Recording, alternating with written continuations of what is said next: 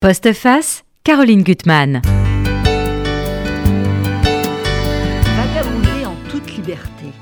Apprendre à aiguiser son regard, à mettre tous ses sens en éveil et à goûter à la beauté de la nature, puis continuer son chemin, se fondre dans les autres mondes, quels qu'ils soient, végétal, minéral, animal ou aquatique, et se transformer selon votre humeur en cerf, chat errant, escargot ou carpe. Et oui, carpe, c'est un, des un des animaux les plus intelligents.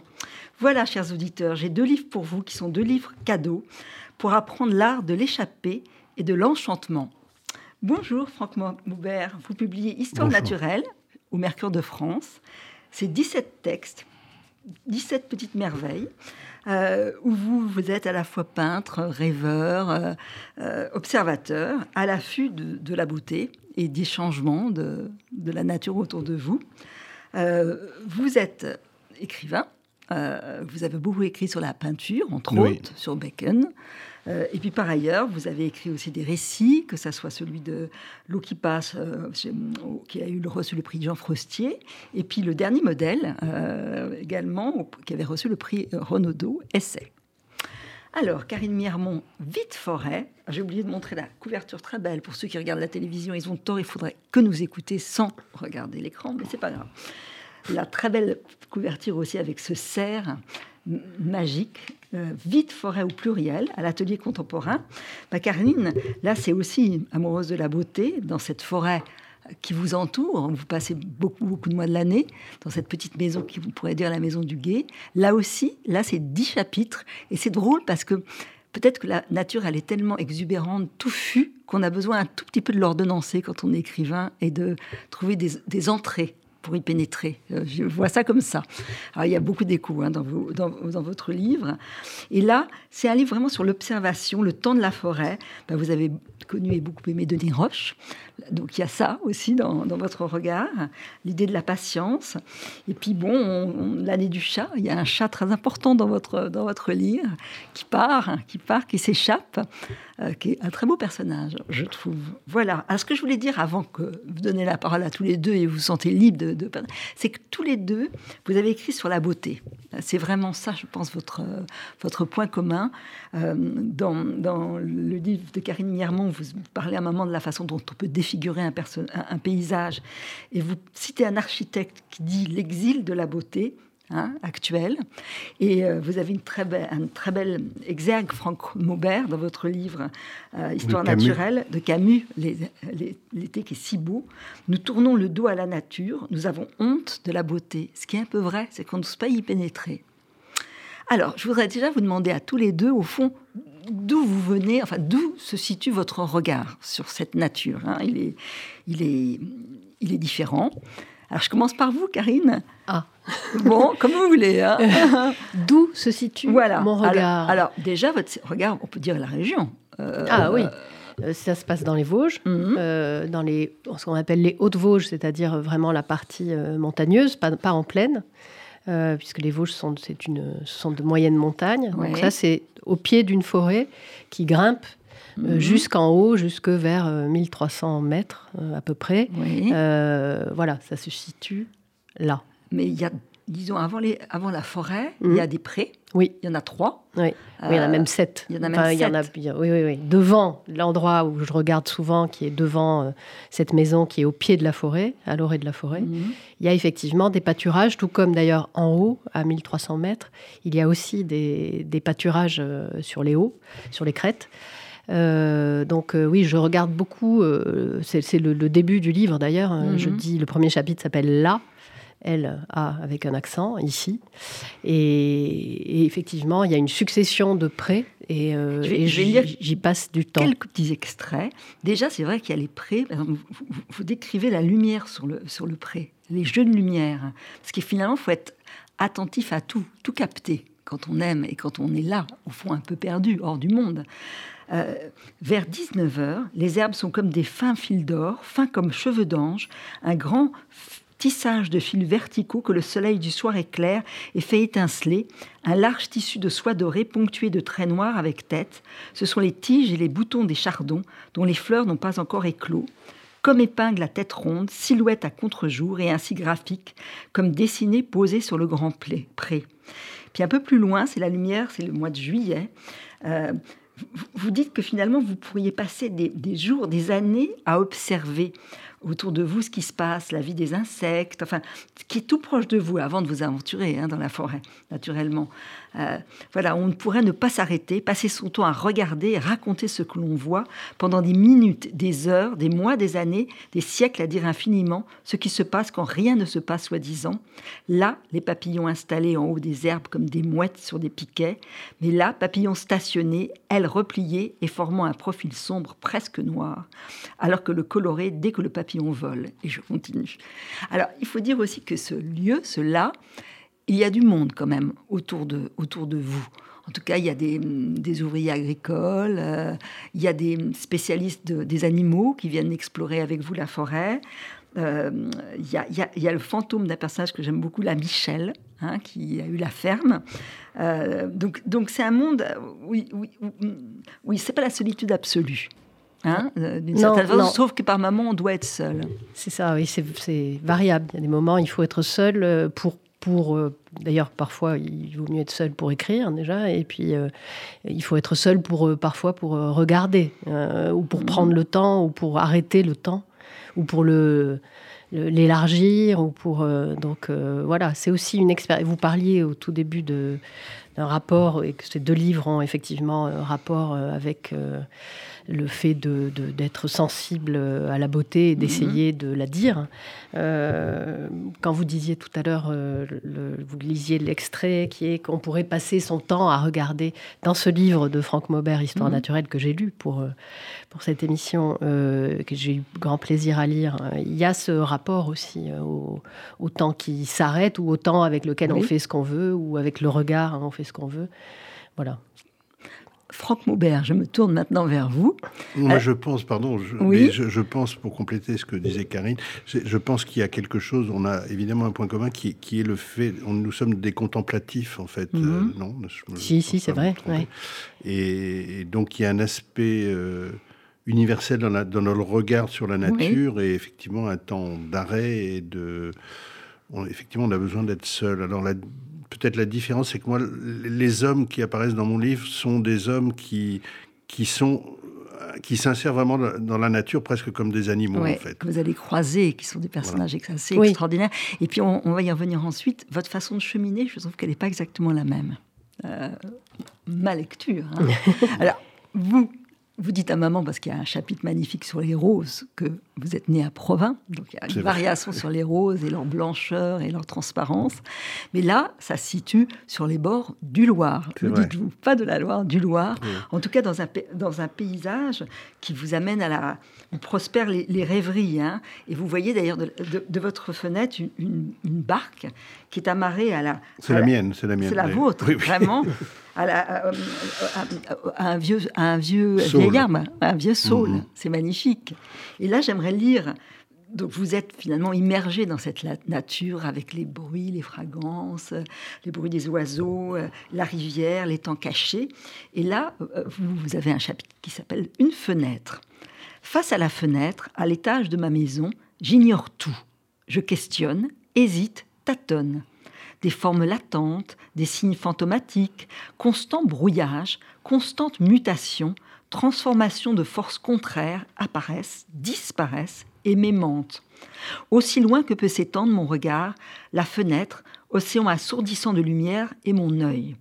De là, je peux atteindre sans attendre, dans une contemplation presque inconsciente. Ce regard n'est peut-être plus le mien, je me sens porté au-delà, de l'autre côté, emporté dans les, dans les hauteurs. C'est d'ailleurs, tous les deux, vous êtes emportés par moments.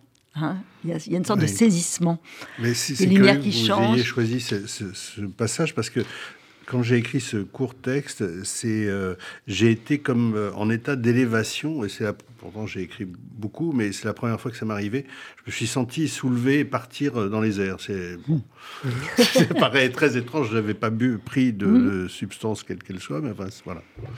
Mais je pense que l'état contemplatif euh, dont, auquel dont vous parliez a à voir totalement avec le fait d'écrire euh, et ou de lire d'ailleurs. C'est-à-dire mhm. qu'il y a quelque chose presque de consubstantiel euh, dans ces expériences-là euh, c'est vrai que moi, à certains moments, de la même manière, euh, j'ai ressenti en écrivant euh, Vite Forêt, le, à certains moments, le, presque, on a l'impression tout d'un coup qu'on ressent, pas, l'essence de ce que ça peut être que lire et écrire. Voilà. Vous écrivez davantage là-bas? Dans ces lieux-là ou pas? J'écris surtout là-bas, Surtout là-bas. N'importe où si je dois écrire, mais, mais je suis bien là-bas, oui. oui, oui bah, c'est mon élément. Il y a le calme, le, la quiétude. Ma bibliothèque, etc. Bon, voilà.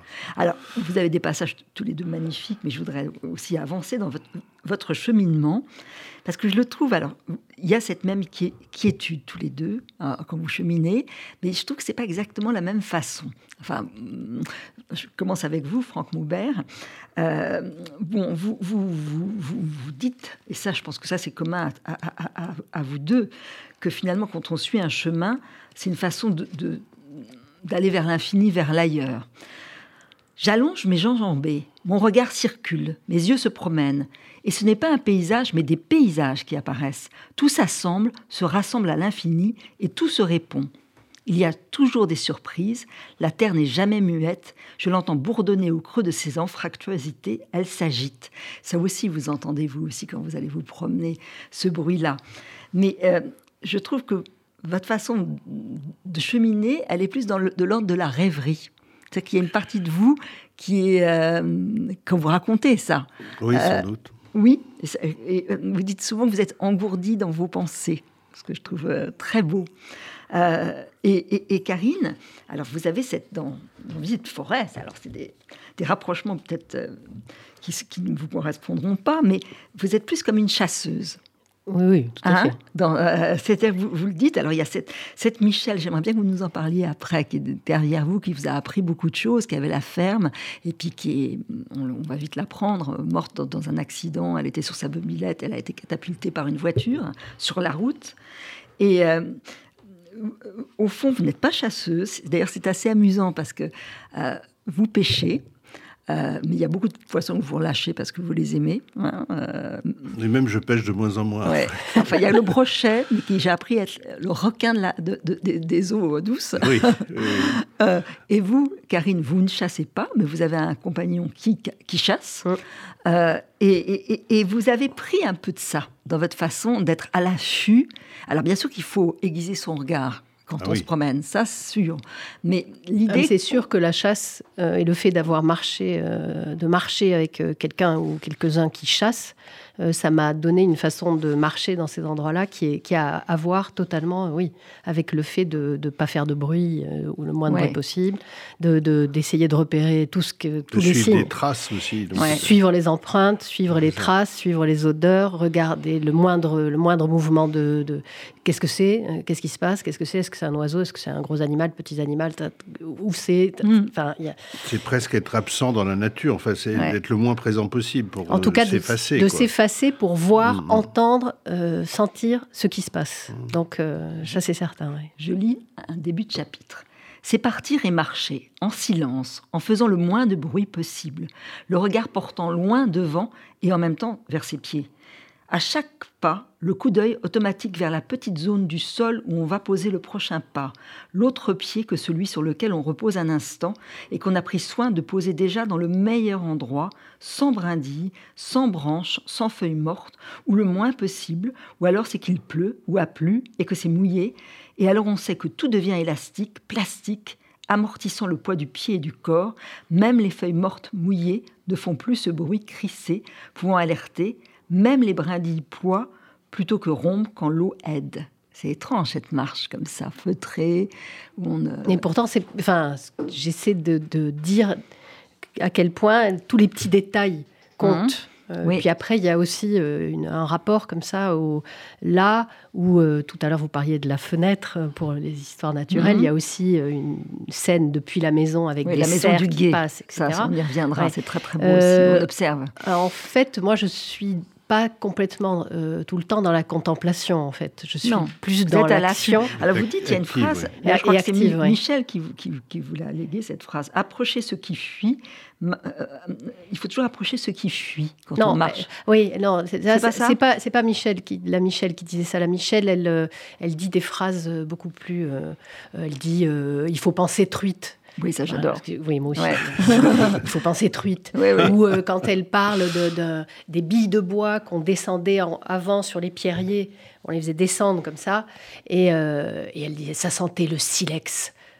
elle, a des mm-hmm. phrases comme ça, elle avait ah des phrases euh, Très belles. qui étaient, ah oui, des, vraiment, vraiment elle rapport. Tout, et puis tout d'un coup, elle parle du foin, qui pour elle était, elle avait le la religion du foin, et elle, elle dit mon foin si beau comme ça. C'est magnifique. Oui, voilà. Et c'est vraiment des mots comme ça que, que j'ai gardés parce qu'ils que euh, ils sont. Enfin, là aussi, il y a une forme de beauté comme ça, de rapport direct, mhm. pas du tout mièvre, pas du tout. Voilà, c'est vraiment comme ça sec, tranchant, mhm. et, et, très beau. Euh, c'est très beau, je trouve. Donc. Euh, Alors, vous dites que vous ne, vous ne chassez pas.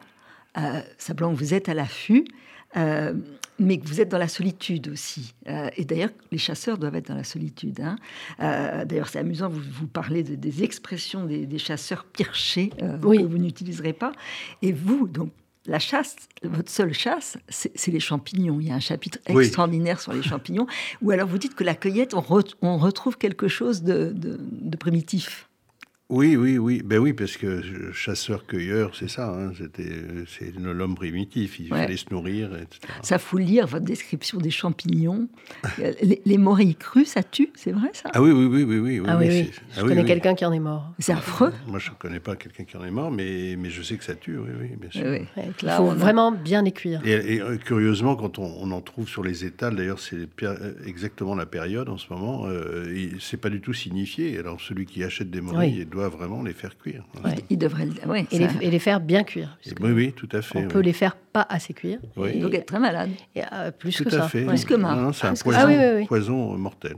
Ah on apprend plein de choses aussi. Le sang d'anguille euh, qui, qui Le sang de l'anguille aussi. Oui, le sang de l'anguille. Euh, ça, je savais pas. Oui, le sang de l'anguille. Il y avait des, pêcheurs qui, des, des, dans des cafés, on, donnait ça, surtout dans l'ouest de la France où il y avait beaucoup de rivières avec des anguilles. On, donnait ça à des gens alcooliques dans les cafés pour pour qu'ils arrêtent de boire dans leur, vin, dans leur, vin, rouge. Oui, on leur mettait un tout petit peu de sang dans le oui, oui. Ah oui. Ah ça, les dégoûtait et ça, et ça calmait c'est pas bête, éventuellement. ça les empoisonnait un peu ça aussi. Oui, c'est ça, voilà, mais dangereux. Bon, ce n'est pas mortel. Mais hein. pas, voilà. Alors maintenant, on va pénétrer euh, ensemble dans la forêt. Alors c'est vrai que moi, les forêts, j'aime, mais j'ai peur. Euh, D'ailleurs, vous le dites, hein, finalement. Euh, la grande forêt est frais. Enfin, je pense que oui, parce qu'on a l'impression qu'on ne reviendra pas. Qu'on est compte de l'enfance aussi. Hein. Enfermé. Qu'on est enfermé. Hein, je m'y euh, perds souvent, moi. Pourtant, j'ai une très grande forêt à côté de chez moi, qui, est la forêt de Bercé, et, qui est la deuxième chaînée de France après celle de, de Troncé, dans la ligne. Mhm. Et euh, c'est immense, je crois que c'est 6000 euh, hectares. Ah et il y a beaucoup de chênes, surtout une majorité de chênes. Donc il y a des, chênes qui sont euh, qui ont été plantés sous Colbert et qui sont encore là. Ils sont encore là. Oui, Ils, poussent bien droit. Ils sont encadrés par des hêtres pour qu'ils aillent vers, la lumière. Mais c'est vrai qu'on a l'impression d'entrer dans un monde ancien, un, autre monde. Et, alors, vous, vous dites aussi, Karine, euh, euh, vous montrez que, en tout cas dans les Vosges, la, forêt, si on ne la contient pas, si on ne la contrôle pas, elle envahit tout. Donc on est obligé sans arrêt de couper des, arbres des... pour pas qu'elle avance. En fait, on ne sait pas toujours, mais c'est vrai dans plein d'endroits. C'est-à-dire euh, que si on discute avec euh, dans les Alpes euh, ceux qui vont sur les alpages, les paysans, ils ont lutté contre la forêt et l'envahissement tout le temps. Donc c'est aussi une lutte tout le temps entre les zones qui vont être des prés ou des cultures et les zones qui sont appelées à demeurer, à, être boisées. Donc ça c'est un vieux combat que la Michel, toujours la même la Michel. Agricultrice, euh, agricultrice dit, ou paysanne, elle se serait plutôt appelée comme ça, elle. Mhm. Euh, elle dit, la, tout d'un coup, elle dit la forêt, c'est la mort. Et, ça, pareil, c'est une phrase que je garde parce que c'est. On, on bah, je comprends. Aujourd'hui, oui, on peut comprendre ça. Mais en fait, il y a beaucoup de gens qui disent oui, la forêt, c'est formidable. Et oui, bien sûr, c'est formidable, mais c'est pas que formidable. C'est plus compliqué que ça. Voilà. Et puis, euh, il y a des endroits où si on combat pas un peu l'envahissement, on est trop envahi. Donc, c'est un équilibre. Oui, c'est un équilibre. Et puis, alors, il y a le monde des arbres. Alors, vous en parlez très bien tous les deux. Déjà, l'idée d'un arbre mort, d'un arbre qu'on voit euh, euh, comme une personne avec les membres euh, couverts de lichen. Enfin, c'est quelque chose de, terrifiant. Ah oui, c'est vrai. Il y a, ça, ce, pont-là. Il y a ce pont-là, voilà, qui sont quelque chose qui fait, moi, je trouve très peur. Puis là, vous parlez, oui, des formes noueuses des, arbres. Puis vous dites à un moment que l'arbre est son propre fossoyeur. Ça, ça m'a beaucoup intrigué. Ben oui. Parce qu'il se nourrit trop. Qu'est-ce oui, ben, euh, oui, puis y a, les, arbres ont des durées de vie. Euh, il y a mhm. certains arbres, comme par exemple les, les, peupliers, au bout de 25 ans, euh, ça, meurt. Ça mhm. tombe, ça devient fragile et ça tombe, ça casse. Donc il faut les couper avant, etc. Il y a des, les, aulnes qui bordent les, bords de rivières. c'est pareil, ils ont des durées de vie assez limitées. c'est une trentaine d'années. Mhm. Après, ils tombent, ils meurent. C'est comme ça. Ils ont et, et, ils sont nourris effectivement et enserrés soit par, des, par du lierre ou soit mhm. par des, lichens, des mousses, etc. Et puis ce qui est beau, c'est qu'on voit aussi les traces des animaux, les sangliers qui, qui vont se frotter sur l'arbre, sur l'écorce de l'arbre. Oui, sur, sur, les, sur les, l'écorce. Oui, sur l'écorce, ça aussi, c'est, je trouve ça très, très, très beau. Puis là, vous dites un moment aussi dans l'histoire naturelle que finalement, il y a toujours une sorte de, de, rumeur, de bruit dans la, dans la forêt et qu'on n'est jamais seul avec les arbres. Ça, vous avez ce sentiment-là aussi? C'est, c'est très étrange et c'est beau parce que bon, il y a sans arrêt des, des, chants il se euh, passe ininterrompus. Il se passe toujours quelque chose en fait. Ben oui, si on est attentif, si on parle juste des sons, il y a beaucoup de choses. Il y a tous mm. les animaux dans les feuillages. Bon, il y a aussi le vent, etc. Et puis, euh, et puis les insectes, et puis d'autres animaux, les oiseaux, etc. Oui.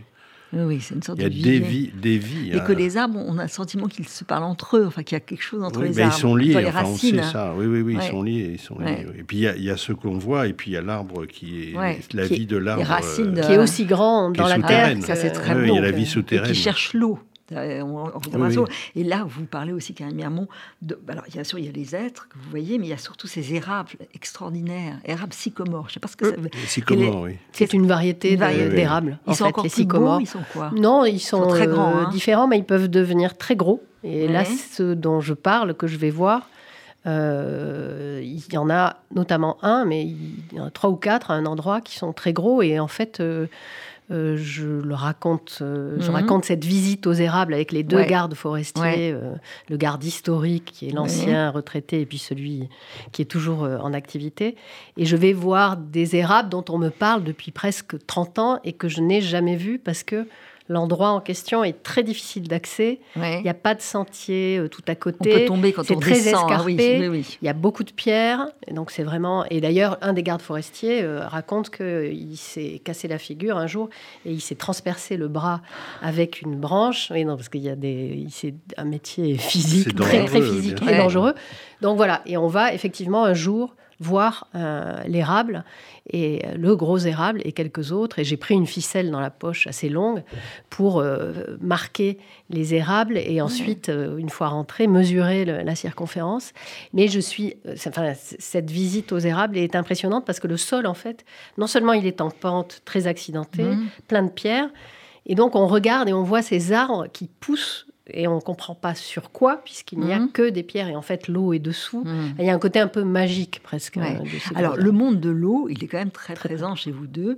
Euh, déjà, euh, vous, Karine Miermont, vous racontez que finalement les, les Vosges, c'était, il y avait un océan. Euh, il y a combien d'années Je crois que c'est 450 millions d'années. Oui, c'était long. Il y a quelques temps. Il y a quelques temps. Et que finalement, euh, euh, il, y a, il y a quand même un bruit incessant d'eau près de votre maison, parce que ça a formé les lacs, ça a formé les, les, tourbières, qu'il y a parfois tout le temps de l'eau.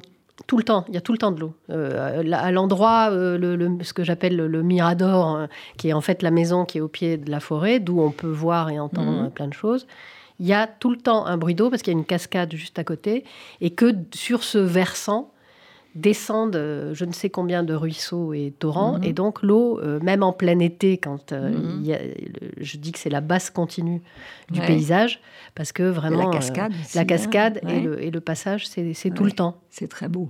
Et, vous, Franck, vous avez la rivière sous vos yeux. Sous oui, oui, au pied de la maison. Au pied de la maison. Alors, il y a un chapitre assez extraordinaire dans votre livre sur la pêche et sur des poissons à la fois euh, merveilleux, mystérieux, puis horribles. Il y en a un, le silène, je crois. Le, le, silure, oui. Ah, le, silure, pardon, le silène, qui était euh, horrible. Mais alors, déjà, les carpes, vous, vous, dites quand même que ce sont les déesses des eaux parce qu'elles sont très intelligentes. Oui, oui, oui. J'ai oui, vous constaté. ça? Elles sont dans les profondeurs. Il y a les, il y a, les comment on dit, les carpes anciennes, c'est ça? Oui, oui, oui. Il y a des carpes cuir. Il y a plusieurs variétés de carpes, mais ce sont toutes ces variétés sont extraordinaires parce qu'elles ont d'abord elles ont une autonomie de 18 heures hors de l'eau, ce qui est très très rare. Ah euh, et puis elles ont le sens de la rivière, c'est-à-dire que vous la mettez euh, loin de la rivière, vivante évidemment, mhm. euh, vous la tuez pas, et elles vont retrouver le sens de l'eau. Elles, circulent comme ça, elles, tournent sur elles-mêmes, et elles mhm. vont retrouver l'eau.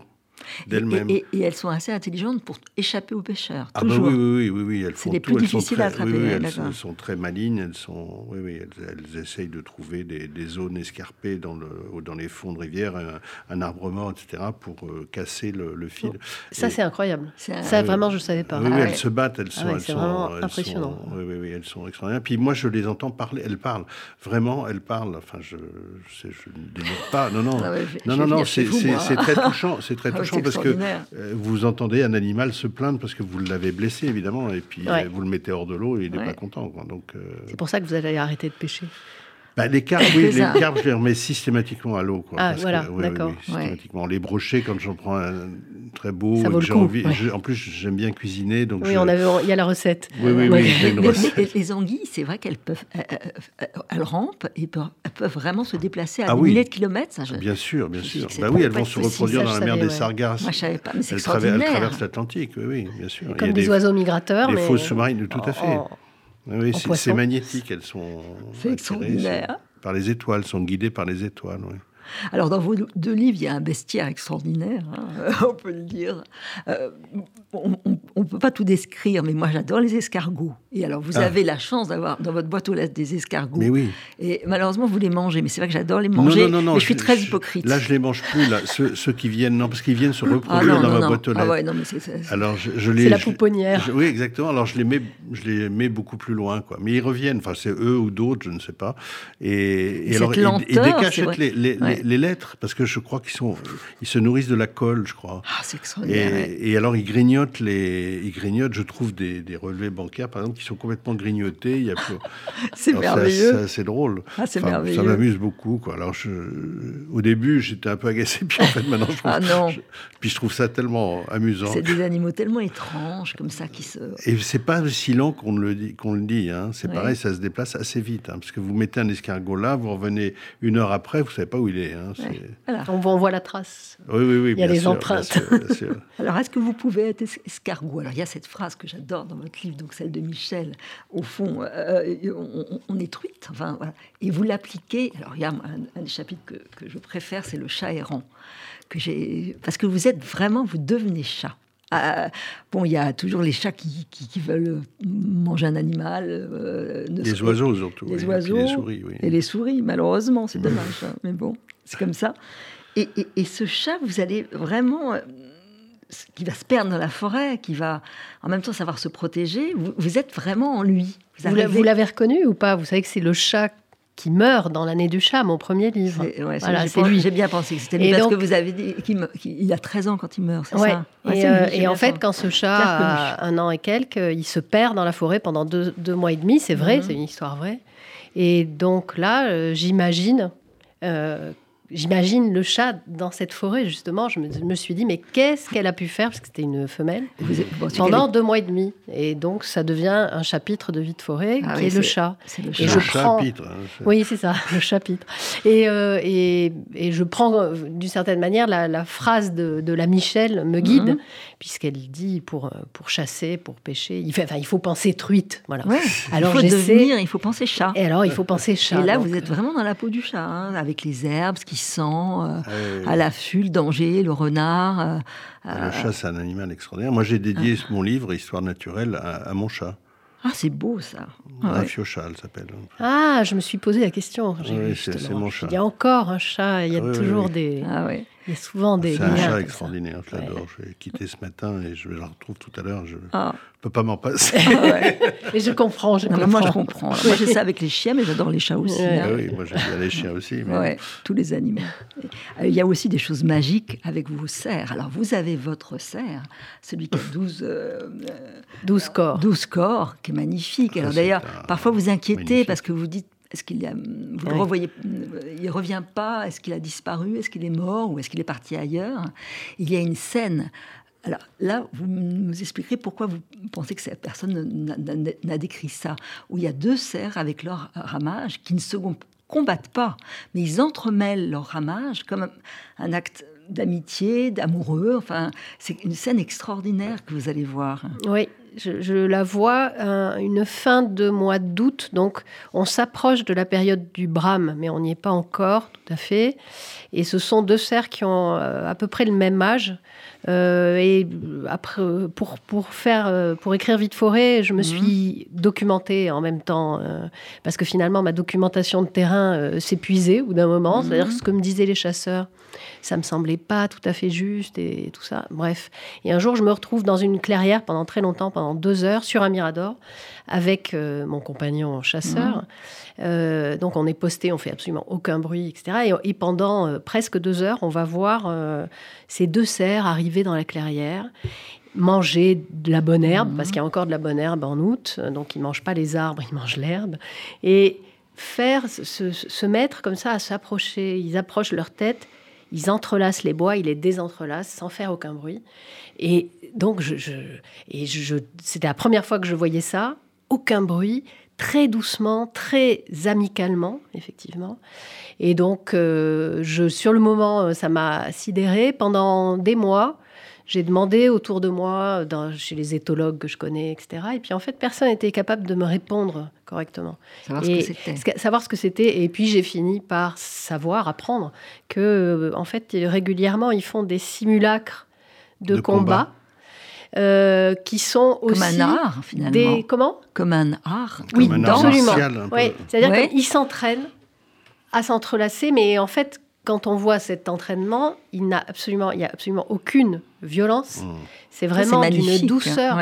Et donc, il y a quelque chose comme ça d'un rituel, d'un geste qu'ils ont besoin d'éprouver mmh. tout doucement euh, et ils le font amicalement, alors qu'à d'autres moments, ils peuvent le faire de façon extrêmement violente mmh. et rarement, mais quand même, la mort au bout. Hein. Mmh. Donc euh, voilà. Donc euh, ça, c'est un moment qui est assez magique parce qu'il y a plein de dimensions en plus qui sont convoquées. Il y a aussi dans, ce livre, alors bien sûr, il y a des, animaux fantastiques, euh, les chauves-souris, vous racontez ça, mais il y a aussi des personnages que vous croisez, euh, qui sont il y a Michel, euh, son fantôme en tout cas, et vous. Alors déjà, il y a un personnage qui est le colonel à la retraite, qui est avec vous dans la barque, qui parle peu, qui vous apprend à pêcher. Enfin, qui vous ah bah, Je pêchais avant, mais, enfin, il, m'a appris la rivière, là où je la rivière. Et un moment, vous êtes curieux de savoir. Et il va vous dire une seule chose, c'est ce qui le hante, et, et, ce peut-être pourquoi il est là. Euh, c'est euh, quand il va arriver à Buchenwald avec les soldats américains et qu'il va voir ce qu'il va voir.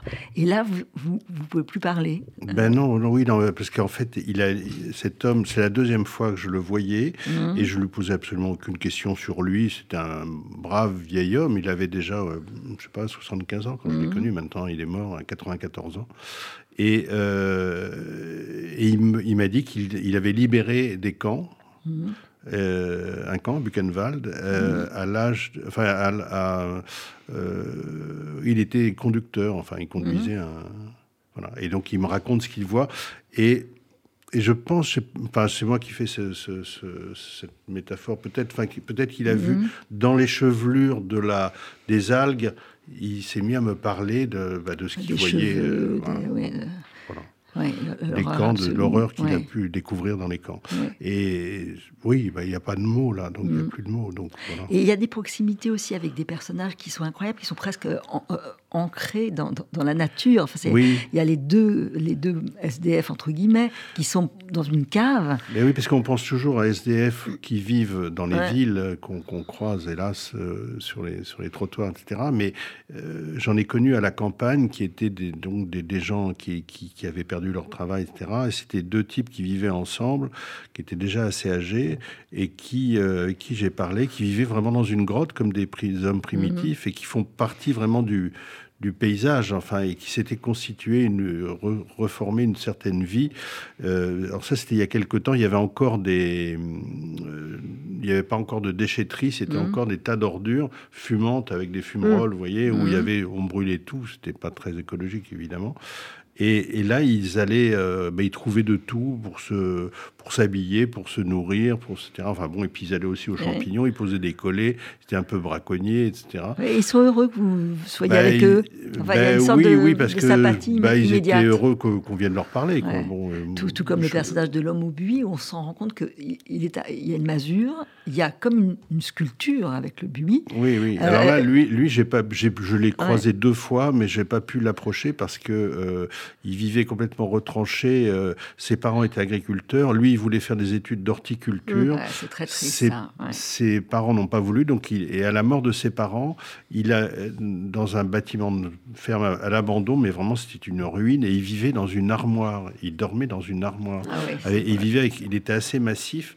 Il était nu sous une couverture. Moi, je l'ai aperçu comme ça. Donc, évidemment, on ne va pas le déranger parce que c'est délicat. et, La, et la commune lui a apporté une, un bol de soupe tous les soirs, un employé de la commune. Et euh, bon, maintenant, il est mort aussi. il y avait, ce qui est très cruel, les enfants du village lui, allaient lui jeter des pierres. Ah oui, ça c'est terrible, ça. La cruauté, oui. Bah, ah quand on est enfant, on peut être cruel. Hein, et alors, pour euh, pour assouvir sa passion, en fait, il avait planté beaucoup de buis et des, plantes exotiques comme des agaves, des choses comme ça. C'est très curieux. Et il avait qui sculptait les buis et son moutonnant, c'est magnifique. Hein. Oui, mais c'est assez fascinant justement dans l'histoire, le, le, enfin, entre la maison qui est complètement dévastée en ruine et la perfection qu'on ah imagine, qu'on visualise des, des, arbustes qu'il taille euh, à Alors, Ça n'a pas duré très longtemps parce que dans ces conditions-là, on vit pas très et eh longtemps. Oui, bien sûr. Alors, ce que vous montrez tous les deux, enfin, on le sent peut-être plus chez, Karine, c'est cette nature en, danger. Euh, il y a un moment où on vous parlait de, du spectre de, construction aberrante, hideuse, euh, les gens qui, sont, qui sortent du décathlon et qui veulent faire n'importe quoi, euh, qui ne respectent rien. L'idée d'une route qui pourrait être créée, alors certains disent tant mieux, on va sortir de l'isolement, mais en même temps c'est peut-être la, mort d'un lieu. Enfin, il y a quelque chose de, de terrible là qui qui est toujours présent, quoi. Se dire est-ce que cette beauté, elle, est-ce qu'elle est inaltérable ou est-ce qu'elle peut être gangrénée euh, Elle est toujours gangrénée. Elle est toujours gangrénée. Et alors, il y a, malheureusement, je ne pense pas que je pourrais lire les deux extrêmes. Il y a quelque chose que j'ai beaucoup aimé, c'est il y a chez vous deux, il y a deux passages et d'autres où, par moments, la, beauté de la nature, elle est tellement pleine qu'elle vous envahit, quitte à vous menacer presque. Euh, vous, euh, Karine Miermont, donc dans Les vides forêts, c'est il y a une longue pluie euh, dans la forêt. C'est, on est, je pense, au mois de d'août, je ne sais pas, je ne sais plus.